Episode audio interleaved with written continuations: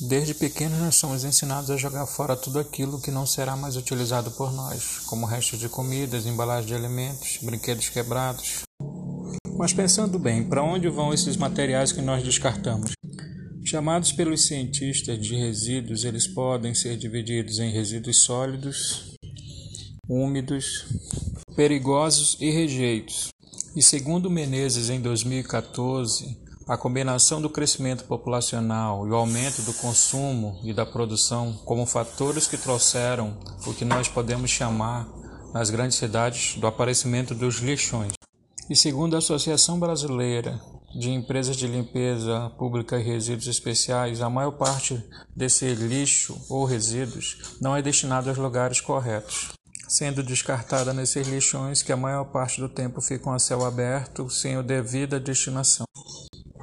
Pontos são essenciais para a correta destinação desses resíduos. O primeiro, a educação ambiental e o entendimento da responsabilidade compartilhada. Ou seja, você entender que, mesmo sendo o gerador, coletor, catador ou responsável pelo serviço público, você deve prestar atenção como você deve destinar os resíduos e todas as coisas que você vem descartar no seu dia a dia. A maneira mais eficaz de tratar esses resíduos sólidos no momento é a chamada coleta seletiva, onde os resíduos são separados e destinados ao local adequado. Com o objetivo de amenizar esse problema, nós podemos utilizar saídas tais como os aterros tecnológicos, onde o lixo combate a si mesmo por meio de processos que aceleram a decomposição dos lixos orgânicos fazendo com que todo o lixo descartado no local são despejados refrigerantes e cervejas fora da validade e o gás produzido é capaz de decompor essa matéria orgânica de forma mais acelerada. Também uma outra saída é a chamada biodigestão, onde é criado um combustível a partir da utilização do lixo orgânico e usinas fazem o recolhimento dessa matéria e produzem um combustível limpo.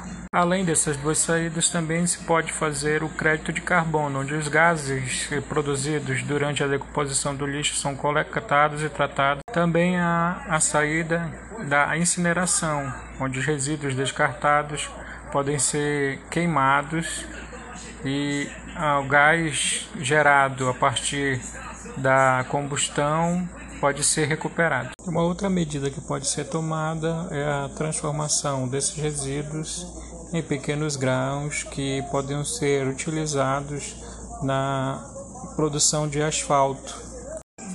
O objetivo deste estudo é propor alternativas para que no futuro o problema dos lixões possa ser sanado ou quem sabe até mesmo completamente resolvido.